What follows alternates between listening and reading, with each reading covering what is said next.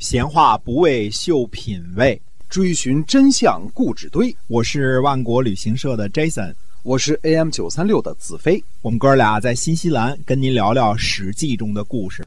各位亲爱的听友，大家好，欢迎来到《史记》中的故事，是由新西兰万国旅行社的 Jason 为您讲的。那么，我们新西兰万国旅行社到底是一个什么样的企业呢？是专门为讲中文的客人服务的。嗯啊，有每天出发的固定出的团，你也可以自由行，也可以自驾，都可以帮大家安排。二十二年了，一直做这件事儿啊，这是我们主业啊。讲《史记》是我们的这个业余爱好。这个业余爱好，业余爱好也很多年了，是。业余了很多年，业余了很多年了。那我们还是继续讲《史记》啊。好的，上回呢我们说过啊，秦穆公受晋国大臣之托，前去联系公子重耳和公子夷吾啊，回晋国继位啊。因为这两个公子呢，是在秦献公的儿子当中呢，是最有贤名的两个，就两个人贤惠的名声很大。那么，先去找公子重耳，这也正常，毕竟他比较年长。如果公子重耳决定回国争位，成功的希望呢，呃，现在看呢，应该有百分之五十，甚至更高。几率小呢，是因为呢，最后这事儿呢，得由秦穆公同学决定，是吧？秦穆公怎么想是很重要的。对。是制服而不是制德啊！公子重耳推让的情况之下呢，其实公子夷吾一定会继位成功的。嗯，即使没有送贿赂给秦穆公，恐怕也是如此。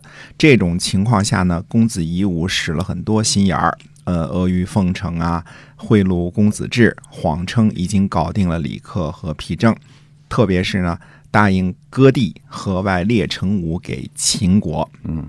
说的是这个古代的事情啊，那个时候在整个中国范围之内，欺诈的事件还是非常非常少见的啊，比较古朴啊。在此之前记录当中，很少有见到这种欺诈的事，尤其是国君这个阶层啊，这个很少有这种事。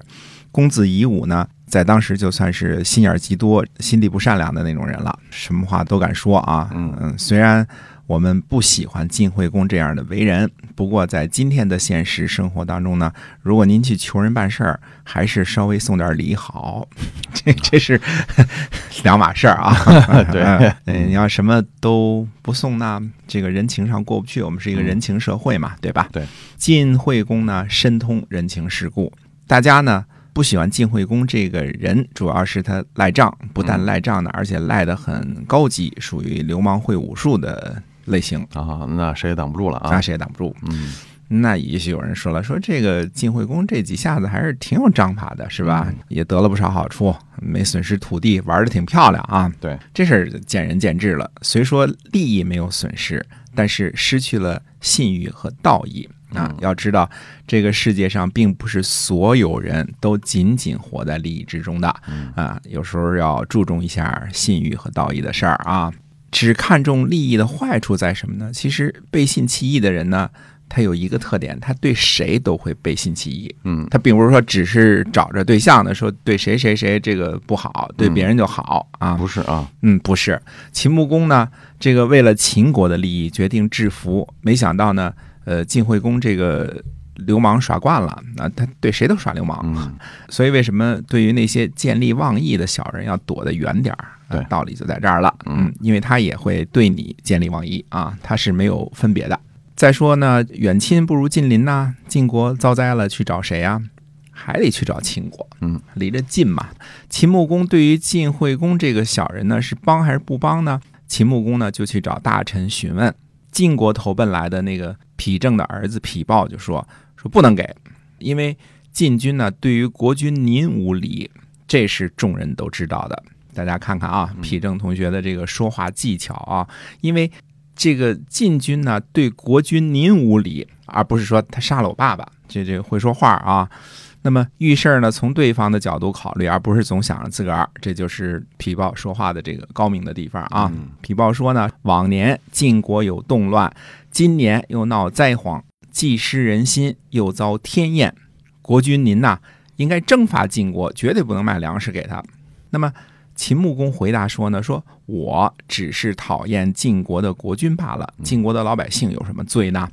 秦穆公呢又去问百里奚，百里奚回答说呢：“天央流行，国家待有，哪个国家还不闹个灾荒啊？嗯救援灾难是道，不可失道于天下。秦穆公呢问公孙支怎么办？公孙支说呢，国君您对晋惠公有恩惠，晋惠公呢却对于晋国人没有恩惠。现在呢大旱了，晋国来听您的命令，这是天道啊！嗯您不给粮食，老天爷也会给的。将来晋国的百姓呢，不喜欢晋惠公，反倒可能拿您来说事儿，不如买粮食给他们啊，让大家高兴。大家高兴了呢，肯定会归罪于晋惠公。如果晋国众人都不听他们的国君的话，那将来打起仗来，谁会帮着晋惠公抵御我们呢？嗯，最后呢，秦穆公还是答应卖粮食给晋国。运粮的船啊，从秦国的都城雍一直到晋国的都城绛。据估计啊，当时的水上的线路呢是沿着渭河向东，从华阴转入黄河，再东入汾河，转入快水的。这样呢，就是一船接着一船的粮食绵延不断的运到了晋国的国都将，解救了晋国的饥荒。大家呢就开玩笑，给这次徭役呢取了个名儿叫“泛舟之役”，嗯，开了好多船送粮食去了啊。泛舟，嗯嗯，那么展眼呢，就到了公元前六百四十六年，秦国呢也闹了饥荒，嗯，于是呢就去找晋国，这礼尚往来嘛，对吧？说你也卖点粮食给秦国吧，跳点儿啊，对，买叫敌，卖叫跳啊其实都是平买平卖的啊。嗯。那么晋国的回答是不卖。嗯。这个晋国的大臣庆正啊，就说有恩惠而不报，幸灾乐祸，贪图爱惜东西，得罪邻居，这叫不亲、不仁、不祥、不义，这是四大罪官。晋国的另外一个大臣叫做国社，他就说什么呢？他说：“皮之不存，毛将安富。”最初国社说的并不是现在大家理解这句话的意思啊，现在叫“皮之不存，毛将焉附”，是吧？